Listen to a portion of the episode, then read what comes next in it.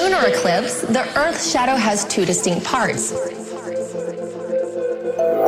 The umbra is the inner cone-shaped part of the shadow, is the part in which all the light has been blocked. The penumbra is the outer part of Earth's shadow, where sunlight is only partially blocked. Earth blocks some or all of the sun's light and casts a shadow on the moon, which we see as a lunar eclipse.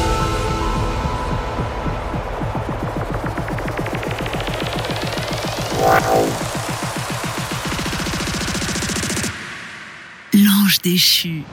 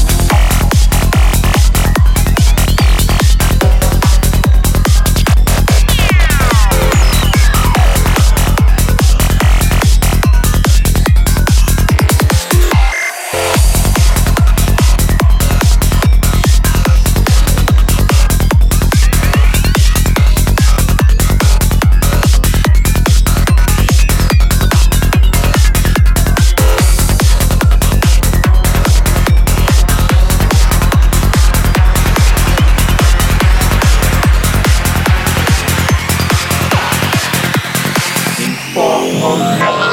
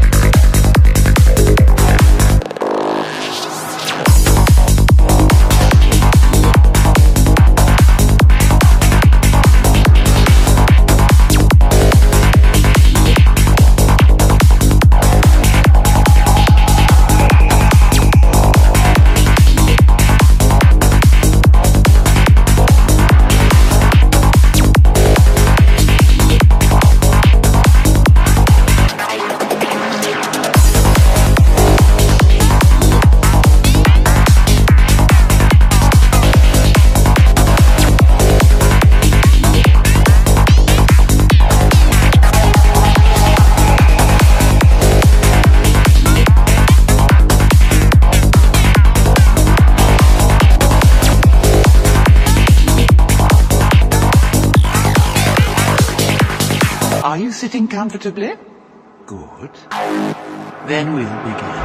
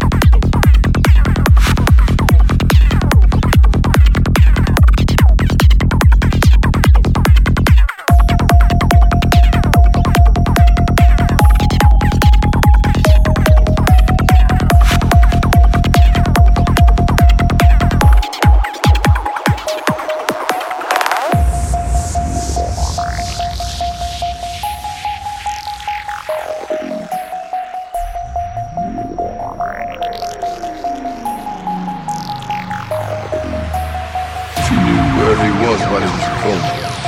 You don't have a phone. No, I don't have a, a phone, but you could have sent a, an electronic letter. It's called an email. Yeah, do you have a computer? No, what for?